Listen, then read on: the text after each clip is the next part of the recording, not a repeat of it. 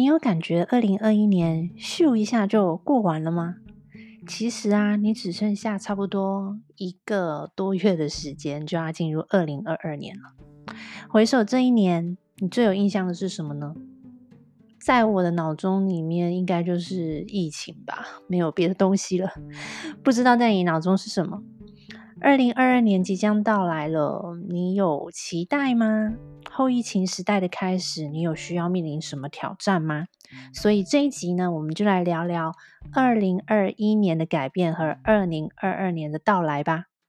有什么未来等着你呢？我们先进片头吧。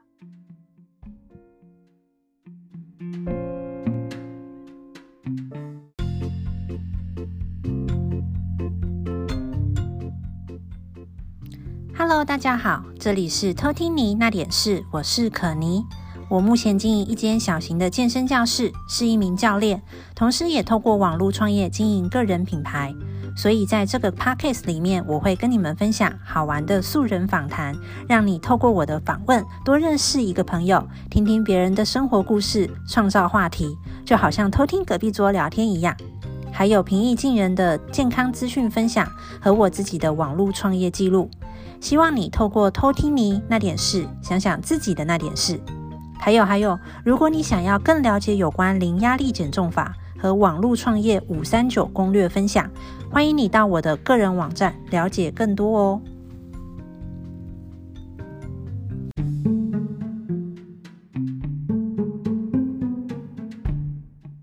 你知道吗？以前的我啊。只要过到像这种年底十一月、十二月的时候，我就是会感叹一下说，啊，又过了一年了，嗯，然后我会忏悔一下说，今年好像什么又有什么事情没做了，然后怎么又这样过完了？时间过得真快啊，什么之类的。然后或是如果像是今年的状态，我就可能就会开始抱怨一下，说哦，因为疫情，我本来。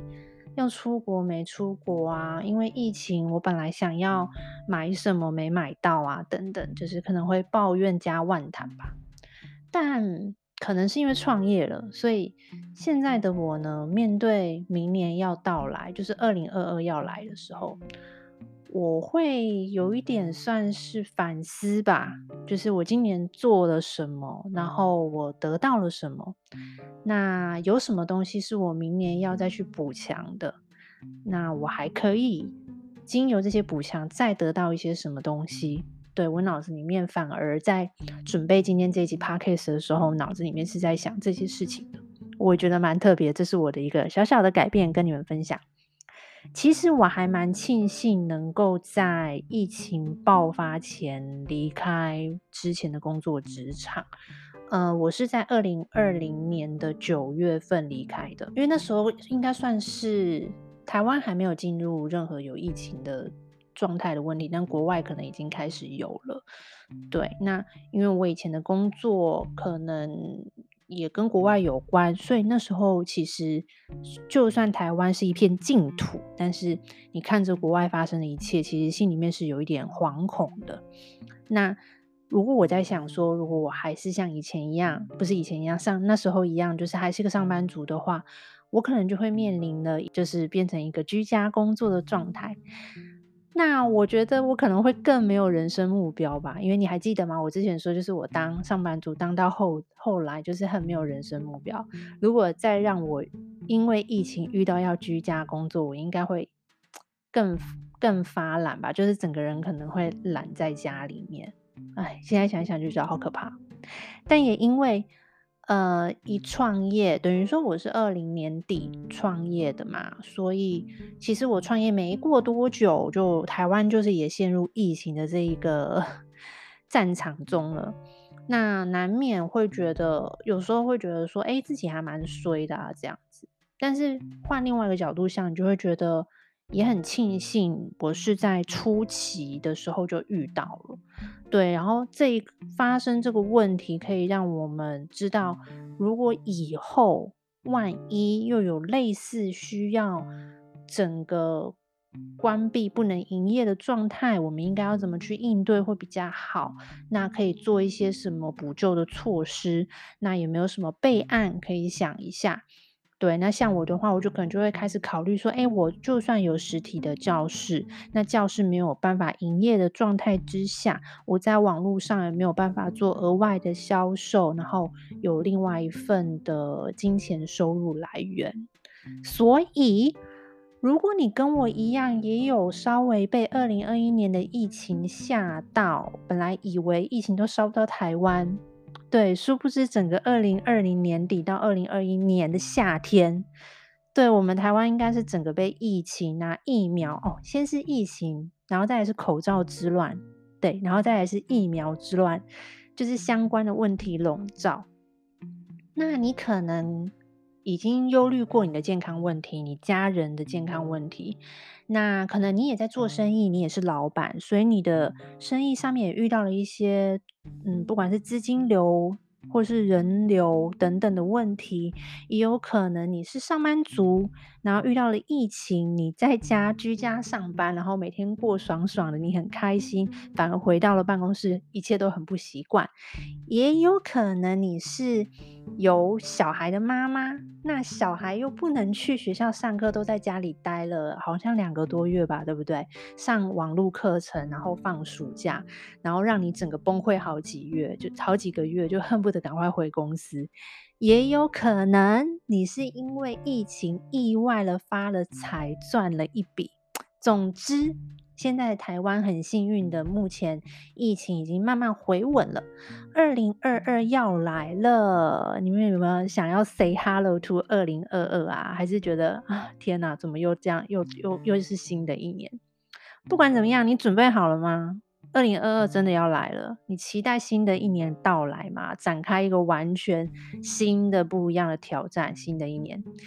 很高兴你可以在这边听听我的分享哦。这一集我们会先来聊一下疫情对于我们的人生生活带来什么改变，然后还有我们来聊一聊二零二二我们该期待一些什么呢？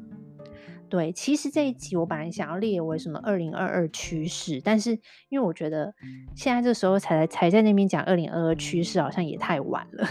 对，所以我就想说，那我们就来聊一下，想一下二零二一年带给我们什么改变，然后二零二二年我们又有什么可以期待的？嗯，我觉得对我来说呢，我们都知道未来。只会越来越科技化，就是科技化这三个字是一定会到来的，而且是越来越多的。但你有没有发现，因为一个疫情，让科技化三个字好像用糟糕的不会嘞？对，就是一一溜烟的就马上到来了。就是疫情好像就是一个催生剂一样，就是你必须逼着我们人类面对快速的科技成长，还有你生活形态的改变，包括了沟通方法的改变。嗯，而这些改变，你觉得有因为疫情现在慢慢趋缓而消失吗？我们先不讲台湾哦，我觉得全世界各地都一样，因为疫情，我们生活一定有改。比如说，我们可能没有办法上餐厅吃饭，所以我们开始叫外送，外送会占据我们平常用餐的很大的比例。那还有，比如说开会，本来都是需要到现场开会的，但是因为疫情，我们改转成开线上的会议等等的。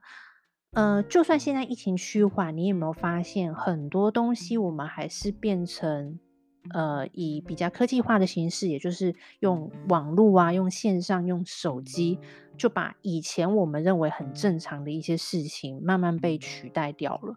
OK，而且它反而好像加速成长了。以前我们一定知道，我相信在听 Podcast 的你一定知道，线上啊、虚拟啊这些东西一定会发生，然后也一定很重要。就在将来的某一天，什么 AR、VR，什么什么一堆的都一定会发生，但却没有料到，好像一个疫情像是一个引爆弹一样，就像打开了一个开关。所以变成很多我们以为未来五到十年才要去面对、去实做、去操作的东西，反而在一瞬间之间有点被迫长大。你就是必须要这样子做。所以开始人类觉得说，诶，其实这样也行得通啊。本来以为好像网络上开会、网络上教学、做一些线上的课程，好像。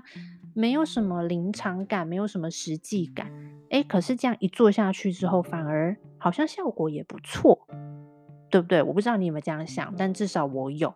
OK，包括我们什么远端上班啦，远端操作你的嗯器具啦，或是云端的服务啦，大数据啊这些，其实一直一直都在我们的生活中发生。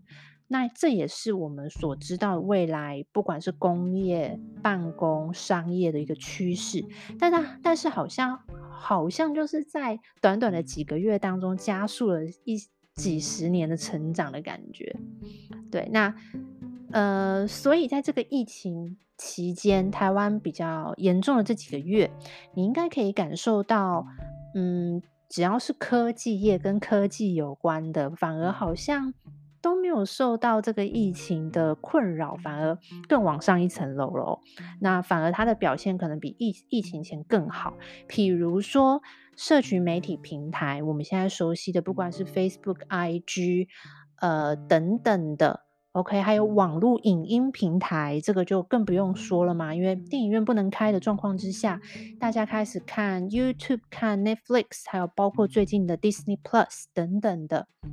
再来网络购物，对，本来就已经很盛行的事情，但因为疫情你没有办法出门的状态之下，各式各样的网络购物就一瞬间的疯狂，好，包括呃直播、代购等等的，然后还有电脑的电脑公司、手机公司，还有一些线上服务的公司，包括我刚才说的网呃网络线上开会啊，Zoom 啊，Google。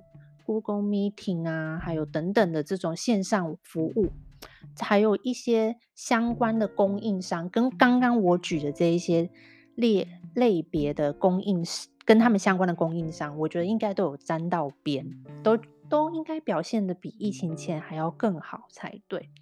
当然，疫情呃这件事情有几家欢乐几家愁啦，还是有很多企业因此受创。那有一些。企业受创的情况之下，就会有一些家庭也跟着受创了。可能你被减薪啦，你被裁员啦，等等的。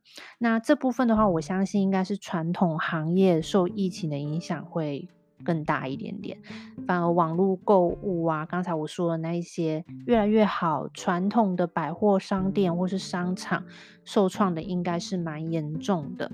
那很多大公司呢，其实在疫情之后呢，也是重塑了它呃的经营模式，那会更着重于技术面还有服务面。还有可能体验面更在意的是顾客使用度的方面哦。那他为了还有另外就是他想要摆脱一些沉重的固定资产，这个怎么说呢？就是我在查资料的时候，我就看到一个很酷的例子，他就是在讲 Uber，不是 Uber Eats，是搭车子的那个 Uber。像 Uber 这种公司，它是只有负责提供平台与服务嘛，它只是帮你把现有的。呃，车子跟需要搭车的人做一个串接，他建立一个这样的平台，提供这样的服务，所以他其实不拥有那一些车子，那他的营运成本就不高啊，因为它只是一个服务站，一个基地站而已。所以就算疫情来的时候，人出出游的人数减少，他一定会亏损，但是不至于亏损到很恐怖。但是有一些。嗯、呃，比如说像我们知道，在像台湾，我们知道可能隔上租车啊，或是什么租车的这种，他们同时具有服务平台，也同时具有车子，他也拥有车子，这个时候他的负担就会相对而言比较大了。就像航空公司一样，疫情来的时候，航空公司拥有飞机，但是飞机都不能飞，它就只能停在停机坪里面，那你还是要固定保养吧。对不对？所以它的支出还是很大的，所以你去看一些航空公司，应该这几这一两年应该亏损的蛮多的，因为它的固定资产的成本比较高。再来还有一个非常好的例子就是。Airbnb 跟传统的酒店也有不一样，因为 Airbnb 本身就是呃算是分享，就是本来就是我的房子是没有在住，那我拿出来当做一个租屋的概念，分享给需要的人。对，所以它并不是一个非常呃厚重的资产，你不需要为它承担太多。但是如果是传统的酒店，你一个酒店一间酒店可能就有上百间房间，那像现在又又没有旅行团的状况之下，你可想而知，整全世界的酒店大概亏损的非常恐怖吧？对，所以呢，像我们刚才说的一些科技业，我在查资料的时候。发现啊，就是网络啊、服务啊、科技业这些东西，真的是蒸蒸日上到一个地步了。那我们熟知的，比如说 Facebook 啦、Apple 啦、Amazon 啦、Netflix、Google 这些，就是还是非常顶尖的，好像国外叫他们尖牙股吧，F A A N G。对，那前阵子呢，因为 Facebook 改名了嘛。对，它不是改成叫 Meta 吗？所以现在又发什么妈妈股，就是 Meta，然后还有加上 Google 的母公司叫做 Alphabet，然后还有微软、Microsoft、Amazon 跟 Apple，对，然后 Netflix 就就出局了。对，但是不管怎么样，这里面我刚才讲的这些几个国际性的大公司，还是都以科技业为主。对，那曾经哦，马云就说过一句话，他说一个小区就是一个社区呢，要增加一个小型的超市，就像我们比如说我们巷口要开一家 Seven Eleven 好了，它需要从租店面、装潢，然后它的货物物流，再加上员工等等的。他都要做这么大的布局，才有办法开一家小型的商店。但是在阿里巴巴，它只是需要增加一个伺服器而已，就这么简单。所以你你你听到这句话，你会觉得好恐怖哦。以后的以后，我们的人生，我们的生活，全部都会架构在网络跟科技上面。这件事情是不可逆的，你只会一步一步的被逼着。去接受科技化取代了传统实体一切的这件事情，然后包括前阵子很烧的元宇宙，就是表示将来很多不管你现在因为距离或是因为时间而受限的东西，都会被取代掉。换句话说，一体两面嘛，以后一些没有技术含量的工作都会被 AI、被机器人给取代。对，因为疫情呢，就是莫名的催生了科技的发展，你不可能再往回走，没有回头路了。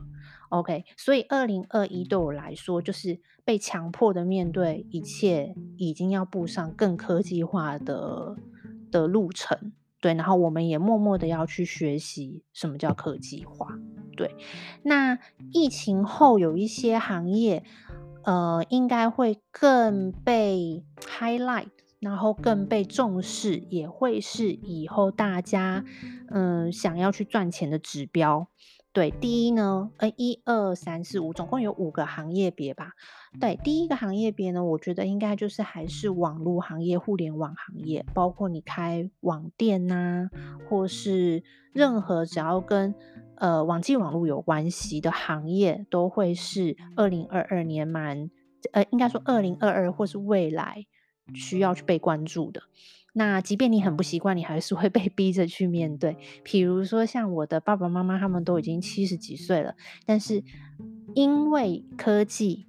因为互联网，所以被逼着他们也必须要像我妈出门，她可能就再也不会用手拦计程车，她可能就要用 Line Taxi。对，然后像我爸，诶，你以为七十几岁的人还在那边给你掏钱买东西吗？没有，他用接口支付。OK，所以这就是 趋势，你不得不这样子去过生活了。对，然后再来呢，就是新媒体的行业，就像我们现在在做的自媒体。那这个东西呢，也是表示说，每个人其实都有能力，只要你有内容，你就可以持续的去做输出，你就可以帮助到人，也会因为自己的流量而赚到一些钱。OK，所以自媒体、新媒体这个部分也会是未来看涨的一个趋势。再来的话就是大健康行业，什么叫大健康？好马云就说，下一个会比他有钱的人，就是会产生在大健康领域的哦。对，因为疫情的关系，所以人们开始更重视自己的健康问题，重视家人的健康问题。所以呢，包括提高免疫力啊，或是呃养生啊这些议题，年龄层也慢慢的往下掉。以前我们都会觉得养生是老人在在意的事情。但是现在反而养生这件事情呢，年龄越来越低哦，大家开始有这个观念，必须要从年轻的时候开始保养，OK，然后而且是以更科学化的方式去保养自己的身体，而不是导致到处吃一些补药啊、中药啊什么的，而是用一个呃营养补充品的概念来帮助自己呃身体。平衡在健康，平衡在一个需要的状态，对，然后包括抗老啦、逆龄啦、抗氧化啦，还有一些身心灵的东西，都是现在大家非常关注的议题哦。OK，再来一个就是心理咨询的行业，这跟刚才讲到的大健康有关系，因为呃，生活压力大面。一定会越来越大，所以心理问题这件事情需要被照顾到。OK，所以刚才讲的身心灵嘛，所以呃有一些舒压、疗愈这些东西，OK 会更让人在意。然后呢，还有一些收费的心理咨询啊、专业的咨询这类的，也会是大家以后关注的东西。对，然后最后呢是一个教育。教育行业呢，也会是以后非常大家非常呃关注的议题。有些人听到教育就会说，当老师啊，或者什么，现在少子化，怎么可能教育当道？其实这边所谓的教育，并不是针对小朋友的，对，而是全全部，就是从小到老，其实以后都会很需要教育这个方面。怎么说呢？因为刚才像我说的，在网络上，其实你只要能够提供价值、提供技能、提供服务的人，都有机会为自己带来呃呃一个社会地位，或是你可以帮助自己赚到一些钱。所以在这样的情况之下，你有没有发现很多的线上课程或是实体课程都在教你怎么去学一项技能？包括我们刚我们之之前好像有提过一些美睫啦、美容啦、美甲这些都已经旧的东西了。然后现在更多的可能会是教你怎么做好自媒体、怎么拍照、呃，怎么写文案、怎么写程式等等的这一些教育课程会越来越多，而且是全年龄都可以去上课的。所以不管你是经营者还是使用者，上面提供的这些。呃，行业的趋势，我觉得都可以让你值得参考。因为如果你想要赚点钱呢，或许可以朝这几个方向去下功夫，甚至去创业。像我呢，是不是现在就是在做互联网，然后自媒体，还有大健康系列的？对，我就是朝这个趋势在走。那如果你是消费者的话，你也可以去观察一下自己最近这几年的消费习惯，跟你关注的东西，跟媒体所跑的风向，是不是也是朝这几个方向去了呢？OK，所以很迅速的帮大家复习一下，二零二二就要到来了，你有没有期待二零二二的来临呢？如果是没有发生疫情的二零二二，可能是一个很一般的二零二二。但是因为整个世界从二零一九年底，对，就开始被这个疫情挑衅着人类，对，那确实对人类造成了一定的影响，所以我们各个方面，世界各个方面的发展，其实应该都是被催生了，加速了进化，那一切都会比嗯你预期的来得早。甚至你可以去看一下之前二零一九年在预测二零二零年趋势的影片或者是书，你会发现，哎，他说的早就已经发生了，什么趋势不趋势？他说未来五年还要发生的事情，现在全部都已经发生，都已经兑现了。OK，那这个被疫情架着走的世界，整个趋势在哪里？钱就在哪里喽，对不对？所以我们还是有责任去了解一下的。所以就像我刚才说的，所有关于网络的这个行业跟这个领域，可能都是你需要去关心的。不管你现在有在想要创业，或者你想要搞投资等等的，只要是跟网络有关的，都是你可以去关注的。再来就是新媒体行业，OK，不管是做影音的，做嗯嗯影像的。或是做声音的，像 Podcast 这些自媒体，或是做文字的，甚至以后搭配那个元宇宙，对这些东西，是不是都是我们可以去关注它的趋势跟状态？再来就是我个人觉得非常非常重要的，就是大健康行业跟心理咨询行业，因为这两个领域都会是将来人类人体健康需求非常非常大的地方。人会越活越累，压力越来越大，但是因为科技的发达、医疗的发达，我们会越活越久。那怎么样在我们的有生之年可以活得越来越好？所以包括抗老、抗抗抗压、逆龄这些东西，我觉得是我们下一个必须要研究的课题哦。再来就是教育行列了，教育行业，对，你只有不断的获取新知，你才有办法。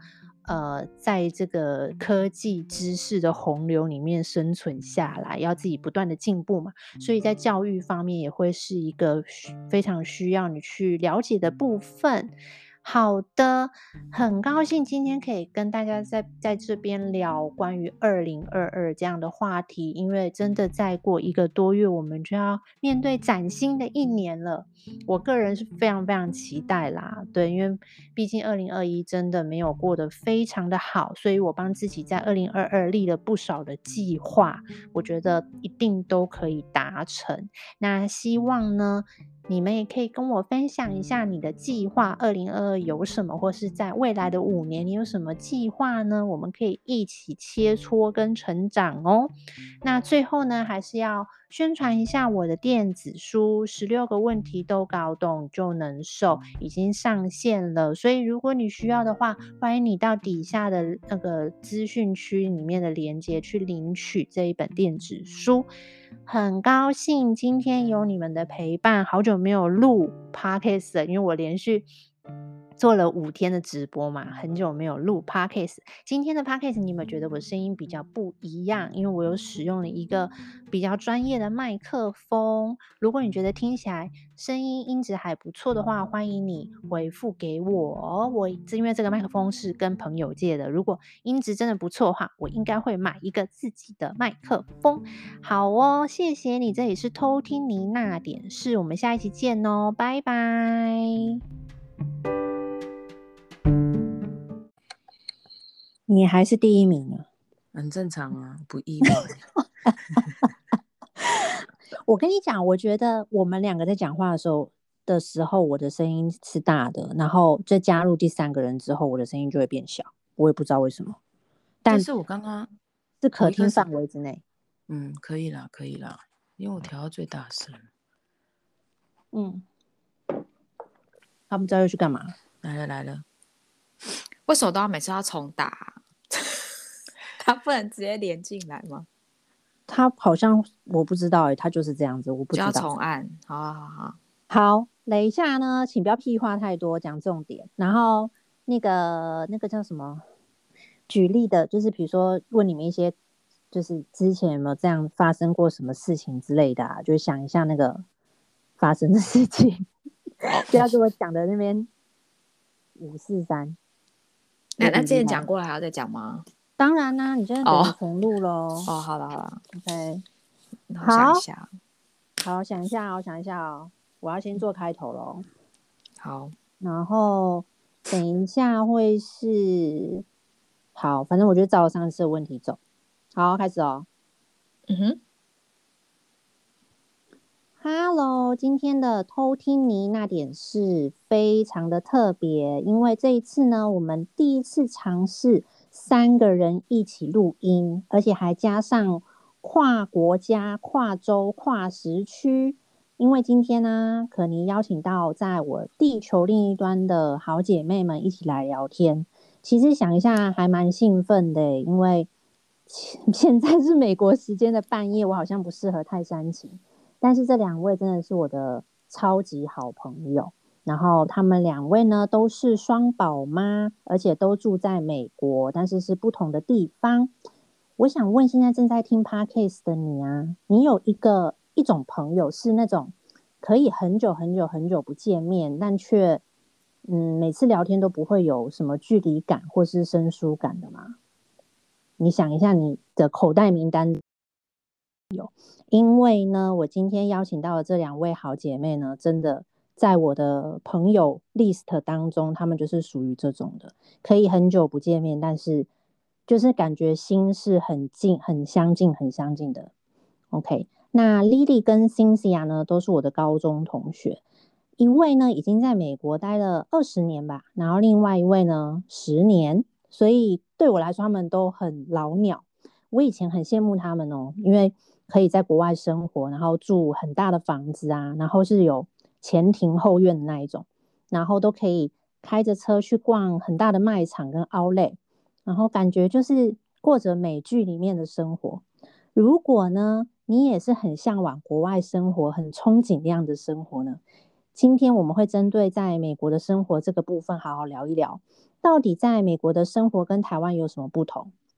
那像他们已经生活这么久，有没有什么辛酸血泪？到底是到底国外的生活跟我们想象中的一样吗？那外国人真的有比较好吗？那国外的月亮 到底有没有比较圆？看看听完以后，你还想不想再去国外生活？所以呢，欢迎 Lily 还有 Cynthia。哎，现在是晚上，他们两个可能已经快要睡着。好哦，我要来问一下，哎，你们不跟观众、听众打个招呼吗？Hello。那另外一位是还在吗？有啊，我刚才讲 Hello 了。那 Lily 呢？她还在吗？她不在了吗？我刚有听到她嗨呀。喂，哎，你在干嘛？好，你出现了，有有有，有，我还清醒。好，的，两位呢，其实都算是我的朋友当中很早就结婚的耶。你们是不是？我记得丽丽应该是二十八岁就结婚了。对，你们当初的人生规划就是要这么早婚吗？因为我本人，我本人是三十岁才结婚的。对，所以对于三十岁就结婚，然后甚至已经怀孕生小孩的人，我真的是满脑子的问号跟不解。你们你们当初的人生规划是想要这么早婚的吗？还是其实不是在计划之内就发生的啊？先来问 Lily 好了。嗯，没有哎、欸，我从小就是觉得我会晚婚，然后没有想要这么早结婚。嗯你们还记得那个我们有写过那个纸条的事情吗？对，我，我必须要跟大家解释一下那个纸条是怎么回事。就是某在在就是姐姐们都还是青春少少女的时候呢，有一晚我们就是大家都在好像是在猫空吧，然后畅聊，然后那时候就有人提到说未来结婚这件事情，所以我们就逼着大家把呃小纸条拿出来，然后写下姐妹们几个。结婚的顺序，对，然后我们就在预言说谁会最早婚，谁会最晚婚，要排顺序。对，那 Lily 那时候应该是排倒数的，对，嗯、然后该早婚的最早应该要最早结婚的是我，但殊不知我最后的事实是比较晚婚的那一个，所以大家请不要再去玩这种很无聊的游戏。好，Lily 请继续。就非常的不准，对，呃，对啊，我没有想过会。这么早结婚，就是回头来看是真的还蛮早的，好像二十七、二十六七岁吧，超早的啊。对，哎，不过不过另外一位好像比我再更早一点，没有没有，差不多，差不多，你只比我办晚办婚礼，差不多啦，好像差不多就那一两年，对。但你们那时候结婚的时候，我们其他人都还没结婚呢，你们不会有一种恐惧感吗？嗯、就想说，天哪，我周周围的人都没有结婚，我就这样结婚，到底懂不懂婚姻是什么玩意儿啊？对啊，就是，哎，好像真的没有想那么多，哎，就是就是一股冲动。对，结婚可能需要冲动，就是当下可能就是碰到的人啊，然后，呃。呃，就是因为我老公比我大五岁嘛，然后可能他就已经是适婚年龄，嗯、就他已经三十几了嘛。虽然我还小一点，嗯、可是可能就是刚好那个时间，然后又碰到就是我我工作的那个时间也很累，所以就觉得哎，好像不然结婚好了，就是刚好就是蛮临也不是临时，就是说，对我觉得需要冲动，然后就决定结婚，真的没有想太多，可是也没有想说要马上生小孩。嗯，对。嗯，那 Cynthia 呢？Cynthia 其实也是交往很久，对不对？对，我的状况其实比较不一样，因为我跟我先生在一起几年。很久，在八年、七八年吧，七八年都没感觉啦，就是，嗯，就因为一开始就住一起嘛，嗯，所以结不结婚其实也没有什么，那时候不觉得有什么差。然后我们为什么会结婚，也是因为朋友结婚，就觉得哎，好像也可以去结一下，然后我们就结了，就是这么的随性，就是这么冲动。但是我记得。我在小的时候，我就觉得我应该要二七二八就结婚，嗯，所以你算是照着计划走的，也不也算也不算，因为我那时候没什么概念呐、啊，我就觉得我应该要像我妈一样，因为我妈也差不多那时候，所以我是以、嗯、拿我妈当范本这样。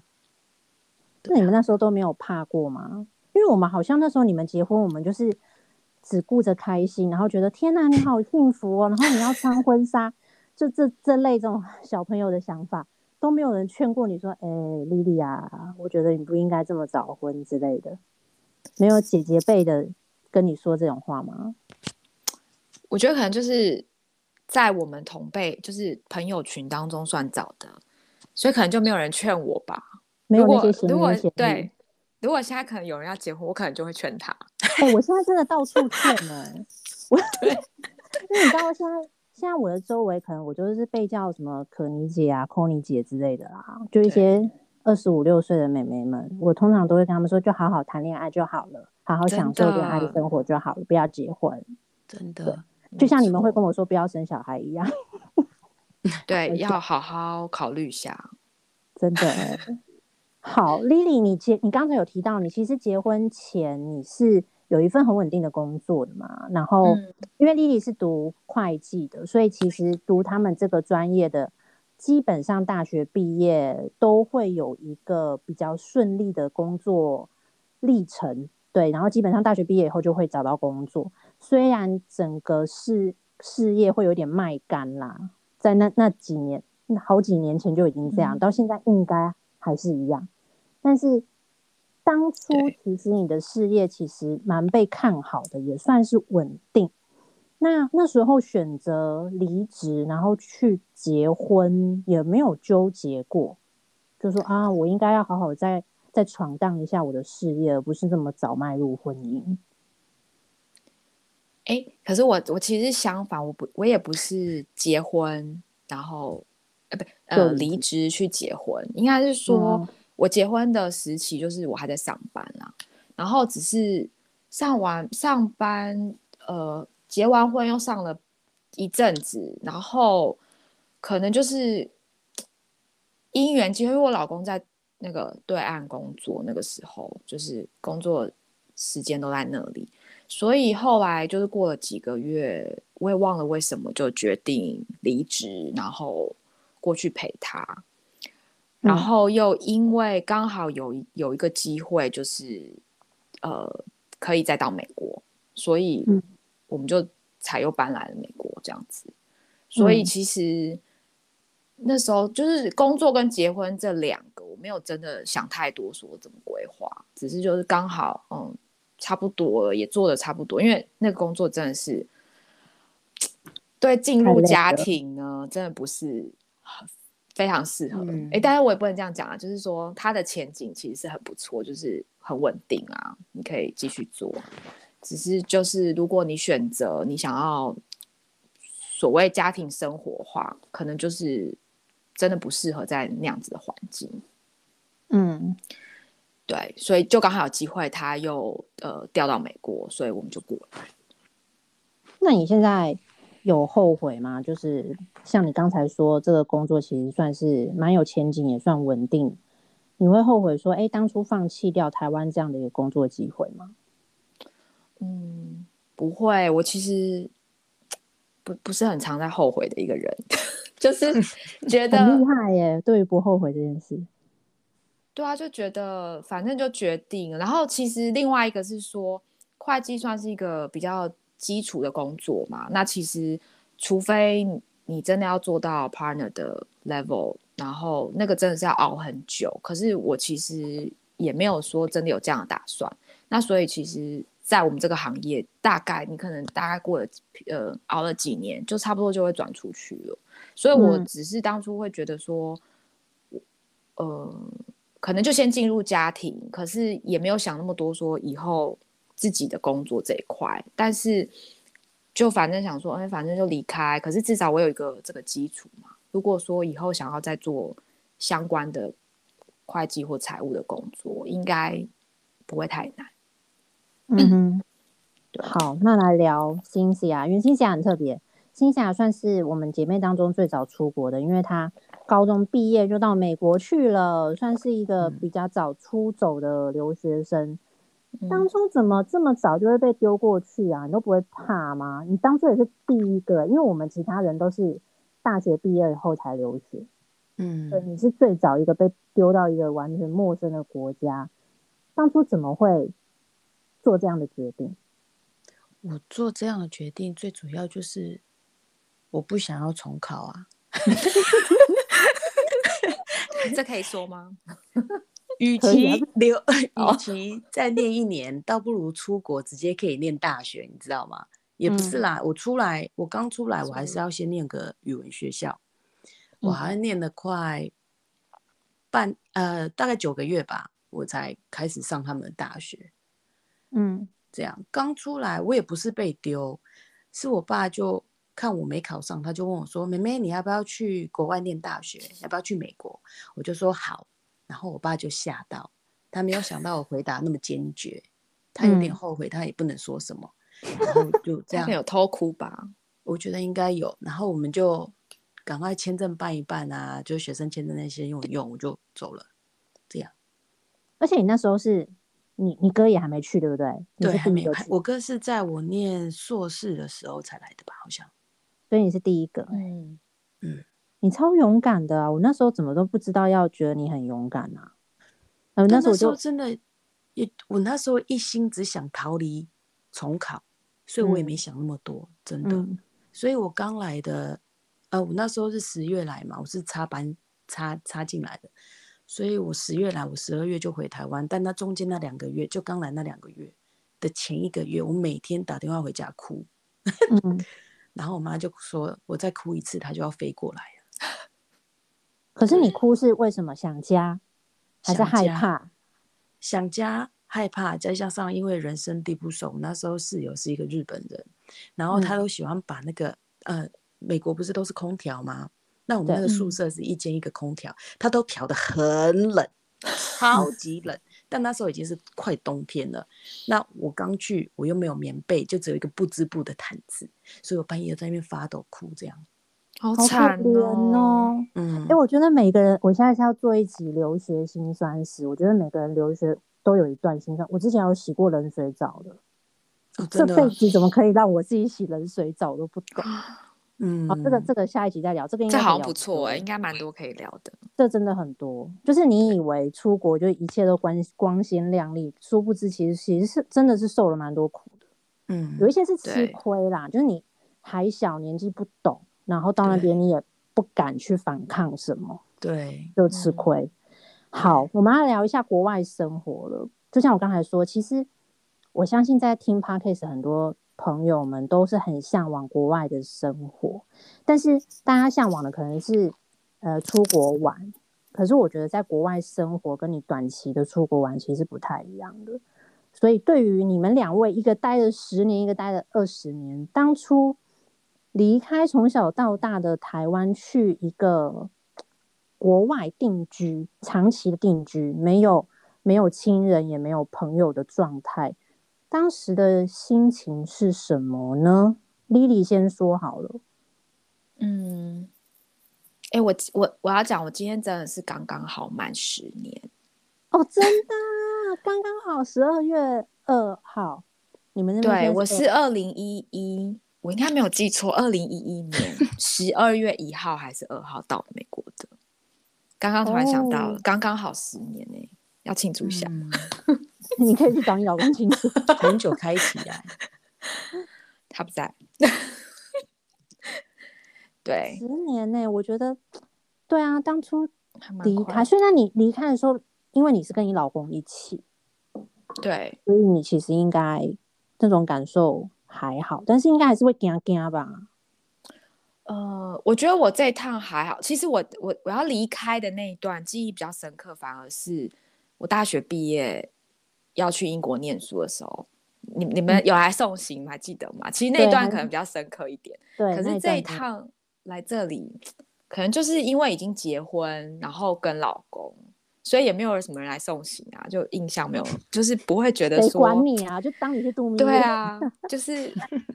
其实就还好，然后主要是因为就是他是他才是真的小留学生，就他就是也是、嗯、他是十几，就是国中，然后就自己出来的那一种，所以他其实就对美国比较熟悉，所以我就会就我会觉得比较心安一点，就是不会觉得说两个人都是去一个完全新的环境。那虽然说他、嗯、他以前在。呃，西雅图跟我在加州不一样，可是因为至少说对他来讲，可能是反而有一点回回来的感觉。对对，因为他其实应该以他人生来讲，可能在美国生活时间还比较比较久一点，就是他自己一个人时间比较多，所以就是反而他是觉得是回来。然后另外一个是因为他也是还是。公司也是很多，就是台湾的人啊，所以到这边就还有一些就是其他的太太或者是什么可以呃询问咨询一些问题。然后我老公的姐姐其实也在美国，嗯、那算是有家人，虽然不是在同个城市，所以我觉得适应倒是还好。所以很快就是说，除了刚到的时候，我只能先住饭店，然后赶快找房子。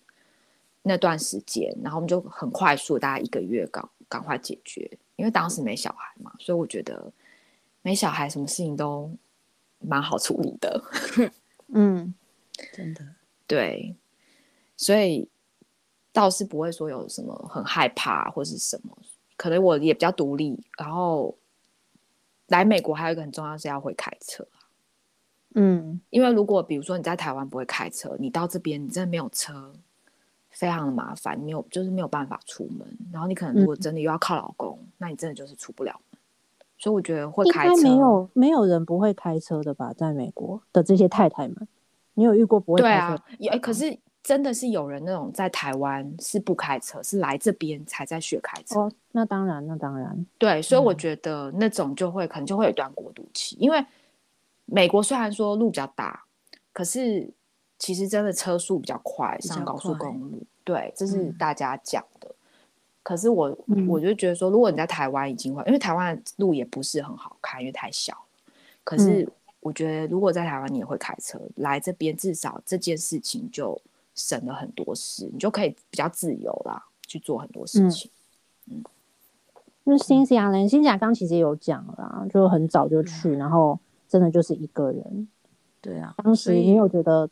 最最可怜的，除了空调以外，有没有遇过很可怜的？很可怜，还是你要留到下一集再说？很可怜。我觉得可怜的是，可怜的是，我唯一想到最可怜就这个，其他就是你就是慢慢适应，就这样。哦，吃东西啦，吃什么？吃东西？吃嗯，我们住在学校宿舍，它不是有那个 cafeteria 吗？它不是有那个学校餐厅吗？很难吃。哎、欸，我跟你说，没有很难吃，嗯，但是因为它没有呃像台湾那种菜的热食，所以我们就会，我们这些呃台湾去或日本去的，我们就会拿一个碗，然后把嗯、呃、蘑菇还有呃花椰菜跟洋葱，然后就是加加热水加酱油，然后微波炉放进去用菜吃。你说人家沙拉的东西吗？对。就是生的，你把它放到呃加热水，然后放到微波炉，然后把它整啊、呃、用手，这真的就是生活差异的不同。对，但是我觉得最主要，嗯，就是慢慢适应啊。吃东西一开始是没办法适应，所以我们那两个月胖了七公斤吧，还是十公斤？好夸张！两个月这么这么难吃，你还可以胖？你是回去都泡泡面？我跟你说，披萨很好吃，我一次都吃两大片。加上加上我日本室友他吃不胖，所以他每天晚上都吃一大盒的 Oreo，你知道吗？一大盒，嗯我看他吃啊我就跟着吃，就这样子。你现在还有跟日本室友联络吗？呃，那个没有，不要跟他联络，不要跟他联络。他们回日本了。对啊，哦，那你们有遇到什么英文沟通很失败的糗事吗？因为毕竟不管你去了十年二十年，你毕竟不是 native speaker 嘛，对，嗯应该还是会有很痛苦的那个 moment 会发生。金喜雅先讲好了，你去那么久，你一定有那种英文出过的糗事，很好笑的。很多，但我唯一印象最深就是我在念书的时候，呃，上历史课，然后我们就要写一篇，呃，要写一篇报告，然后一组要这样子要演要上台讲，然后那时候我们好像是写什么黑人的什么历史，我忘记了，然后，然后因为以前英文不好，所以我就上网。Google 还是什么东西，雅虎字典，我就去查黑人的英文我要怎么讲，它就出来一个 N word，就是一个很不好、对黑人很不尊重的字，我就把它写在我的报告上面，上台去演讲，一堂课下来，我讲了三到四次那个字，然后你知道我讲的时候，台下那些朋友的脸都是同学的脸，就是一脸震惊。等到我 下台的时候，我的一个 team 的那个同学才跟我说，这个字很不礼貌，你不能这样子讲。我傻眼到不行，我就看老师，老师看着我，我们就默默的都没讲话。可是我觉得像这种状况，老师应该当下就就反应。对，但是因为你知道讲的很开心，有没有？然后 老师现场有黑人吗？有，啊，真的很尴尬、超欸，尴尬的，超尴尬的。那你事后有跟他道歉吗？那时候应该也不懂这种事哦。那时候是全部人走以后，我同学才告诉我，天哪，就很傻眼怕啊。所以我跟你说，有时候字典吼，雅虎字典、Google 字典那些真的不能信，要多查一请问我们应。该依循什么牛津词典之类的吗？我也不知道啊，丢脸死了。但其实很多糗事都一定有啦，但比较深刻的是这个，一辈子都忘不了，丢脸死了。那丽丽呢？嗯，我觉得我应该没有，就是说经历很很很让觉得自己很痛苦。当然，我也是唯一只有想到一个，因为其实呃，现在比较真的需要会真的碰到美，因为这边亚洲人真的太多，你可能生活圈子还是蛮多，可是真会碰到就是学校的妈妈，就是小朋友学校的妈妈，或者是呃他一些活课外活动。然后我只记得有一次，就是因为我没有参，呃，我我儿子有参加那个棒球队嘛。然后，其实在这边打棒球的呢，多半是美国人，其实亚洲人甚至台湾人我都很少碰到。嗯，然后真的就是白人很多。然后我就记得，嗯，他还很小，好像第一年还还是第二年，有一次我就去球场，然后我就拿着一杯咖啡，然后因为我喜欢喝小杯，我喜欢喝 espresso，所以我就是拿着一杯很小杯，就是一小杯的这样，然后就一个妈妈就突然在就跟我聊天。他就说今天怎么样啊？讲讲，然后他就讲了一句说：“哦，就是 I like your shirt 还是什么的。”可是我不知道为什么我我哪根筋不对，就是发就是他讲那个 shirt，他其实在讲我的衣服，可是我就听成 shot，我就想说：“嗯、哦，我 espresso 不就是一个 shot 两个 shot 吗？”嗯嗯嗯，然后我就很就超白痴的，就是继续就跟人家聊天说：“哦，对啊，我刚刚买这杯咖啡怎么样怎么样。”然后讲完之后。我老公后来就跟我说，因为他在旁边，他跟我说，他刚刚是在跟你讲衣服，你的上衣。那为什么你老公不当下说、啊？对，为什么？他为什么当时不跟我讲？对，我觉得这种就其实可以就直接打破，就说啊，我你刚刚讲他在，在跟你讲这个，这样子就这样笑过去就好了。对啊，我就觉得啊，算了啦，我我觉得我觉得我。我还蛮容易看开，想说算了，就是下次见到人还是跟他聊天。还好他还有继续跟我讲话，没有太丢脸。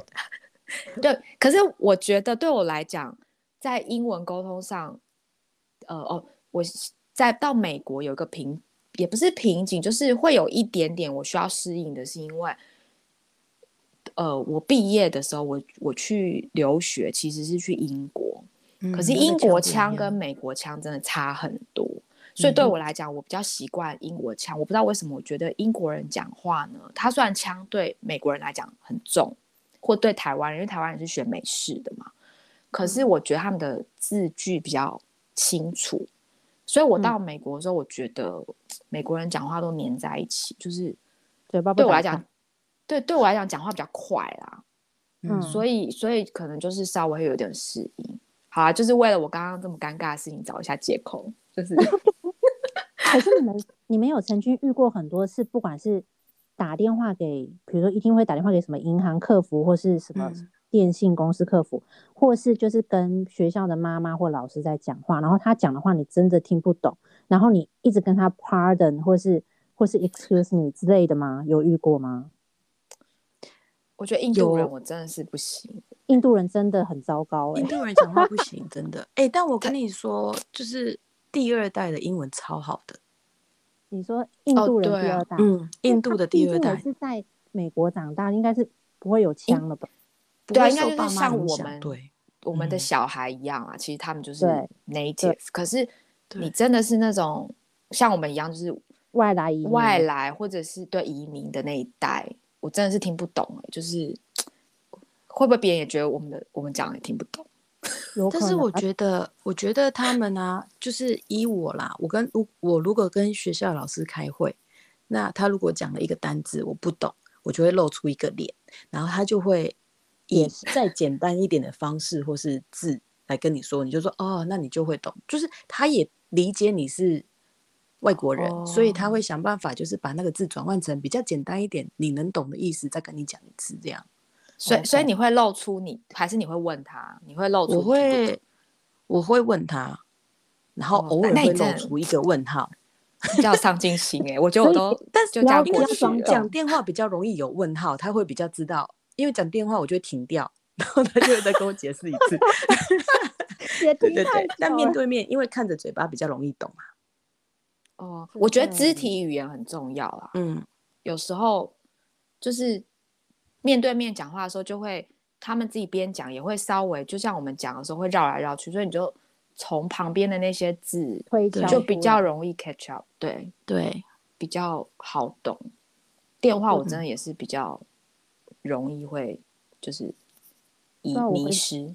我回想到以前打电话给在澳洲的时候打电话给客服，然后是那个印度人在讲，我真的是崩溃。到最后我就开扩音，然后叫我旁边人来听，我真的听不懂。我真的，欸、我觉得当下我真的很想回家，我就很想回台湾呢、欸。我觉得我这样子的经历，我为什么我要在怎么在这边生存呢、啊？这不是你的问题，真的。而且很多客服都是老鹰。哎呦，我这样讲，我觉得全世界的客服好像都是印度人，嗯、真的好恐怖，他们无所不在耶，可以做别的工作啊。不管是哪一间公司，都一定会有。对，好恐怖，他真的会让我怀疑人生哎，所以不是我的问题。哎、欸，但人家很勇敢啊，不觉得吗？讲的差啊，可是他们讲的很顺哎，就是还是可以一直讲一讲。枪真的太重了啦。对，你们有遇到什么？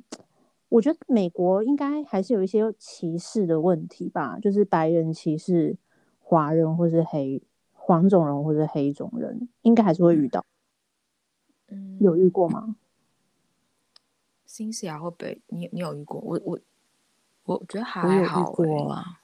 嗯，我有遇过，就是唯一这么一次。嗯，就有一次我们要去银行领钱，那他有一个 drive through，那我前面就有一台老美，一个女生老美开了一个啊、uh, pickup truck。这么大台，然后他就是因为车子太大，嗯、所以他进进出出一直瞧不到一个好位置。我就叫我那时候的男朋友，就是现在老公，说 逼他一下，嗯、一逼不得了，气冲冲下车，跑跑跑跑跑跑到我旁边，叫我滚回滚回 China whatever，然后还吐我口水，吐口水这真的很不 OK，吐口水对对，然后那时候我要拿，我那时候我没有料到他会。吐口水，所以我要把我手机要拿出来，要打啊、呃、给警察的时候，他已经快速的冲回他的车上开走了。嗯，对，那那时候很久以前，所以好像也没有呃也没有什么手机，还是那种没有网络的那一种。嗯，所以也没有照相。那时候好像有照相吗？反正太久远了。对，很久，蛮久的。但我那一次就是有有震惊到了，第一次被感受到歧视。嗯其实你们就算已经去这么久，然后但是好像真的周围华人跟亚洲人还是蛮多的哦。生活比较比较要好、比较 close 的，可能还是以台湾人或是华人为主，对不对？对啊，我觉得长久来看，因为你说，其实你刚刚说歧视，我觉得没有说会，我真的碰到很明显的歧视。可是你可以感受、感觉得到，说其实你很，其实不太容易打入。嗯，他们的圈子，嗯，对，第一个可能就是其实文化跟你的习惯都会稍微有点不一样啊，就是所以这个可能就是一种，可是这个我倒觉得说你可能久了会知道，可是我觉得还有就是我们其实都是其实家人都不在这里，所以就会比较容易你跟这样子背景的人就比较容易会约在一起。那如果说他们就是当地的人。他可能就是有家人啊，他周末可能就会 spend 比较多的时间跟他的家人或是什么。那就比如说在跟朋友相约的时候，嗯、你也是比较少，可能就有时候聊聊天，碰到聊聊天。可是我觉得比较不容易变得非常的 close，就是久了，其实你还是很容易跟台湾人在一起，变得比较好的朋友。嗯，而且我觉得跟外国人聊天很难聊诶、欸，因为。你说真的要去聊他们的时事吗？然后你好像也没多 follow，嗯，然后聊一些历史你也聊不起来。然后比如说像我在国外看电影是没有字幕的，就是连英文字幕都没有，所以你完全只能靠听力。嗯，然后因为外国的电影其实还是会有一些梗嘛，然后那些梗可能真的就是只有完全在那边长大的人才会懂的梗，就像我们看台湾剧一样。对，对，所以我记得我那时候。比如说在澳洲看电影的时候啊，就常会，比如说大家同学嘛，然后很多国家的人一起去看，看完以后出来，然后大家聊，真的聊不出什么所以然来，大家都不知半解，因为我怎么讲啊，就真的没有什么好聊的啊，聊不出来啊。然后你说这电影真的百分之百看懂吗？我也我也不觉得，就看很多故事，然后大概也意思、嗯、就这样，我去看灯光音响的，就就没了，然后。我觉得那是文化的差异，可是你就会看到很就是一些外国人，真的就是第一语言是英国呃英文的人，真的就是他会聊得有声有色吧，就会觉得他这个里面有什么梗啊，然后很好笑啊，然后讲到什么，但他讲的完全都没有没有办法 catch 到。那时候真的就觉得天哪，我真的不是这个国家的人，然后永远也不可能是。嗯，我那我看、啊、我才在国外待两三年，我就这样觉得，更何况你们待个十年二十年。其实我觉得每个国家可能就是真的，我们的习惯跟文化不一样，就是笑点跟讲的话题其实都不一样，所以比较难。我因为我们是移民嘛，我们又不是这里长大，就真的比较难。哎，你们除了刚去的时候真的会有无助、很偷哭的时候，之后还有吗？新西兰还有吗？就是从。一开始小留学生的时候，那时候很很想家偷哭，之后长不是长大，就比如说像现在已经老了之后吗十五年、二十年，对，老了之后，你还曾经为了比如说想台湾哭过吗？或是鼻酸，就这样看着月亮，想说台湾的月亮比较圆 之类的。不会啊，还是会，但是很少啦，还是会。而且我还记得有一次，好像两年、三年没回去吧？你知道我踏上台湾这一。这一哦，这飞机下降的那时候，对我大哭哎！天哪！我跟你讲，飞机下降我也会。你有你有这么爱台湾？我跟你讲，我好想哦，是很想家。对对，应该是没有什么崩，也还好，就是偶尔想家，不会哭，不会哭，就是会比较多愁善感一点。对，会比较心情差一点，嗯、这样。对，Lily 呢？Lily 应该还好。对啊，我我觉得，我觉得我还好哎，就是，哎，怎么那么冷血呀、啊？不是，就是我觉得我可能从小就是比较独立的，因为你知道我的背景，就是我就是蛮独立的人，就是 不是那种就是不是一天到晚跟家人都在一起啊，然后就已经蛮习惯这种，就是很多事情都自己来，然后我其实真正出国是。哎，真正出去是留学，可是我说真的，留学的时候，我真的也是真的听到很多人因为想家就落跑就回去了、欸，哎，多很多，好不好？可是我去两年，我真的从头到尾，不是没有想家，我我也是每天都会跟家里联络，可是这个不孝女啊，可是可是我觉得我。我我觉得我我我的思考都蛮正向，我都觉得我都还蛮开心，然后我都碰到很，我都碰到还蛮蛮 lucky，都碰到很不错的人，所以导致我不会真的就是有到让我觉得说我很想家，想要回家，想要放离开这里。然后你说为什么哭呢？我觉得可能跟老公吵架哭比较多一点，好可怜哦。就对啊，我不是想家哎。呃，哭是还好。如果说回台湾落泪，我可能是我一个人，就是不用带小孩的时候，我可能会比较想要哭吧，高兴的落泪。就是、对对，太开心了，你知道。好，这一段呢，我们针对你们个人在国外的一些经历跟回忆聊了一下，所以下一段呢，我们会讲一下家庭的部分。好，那我们就这边我会先切断，然后我们再开第二次，这样子不会太长，我比较好剪片。好，OK，好，挂掉。我知道我刚刚问题在哪了。什么问题？你们不是中间有断？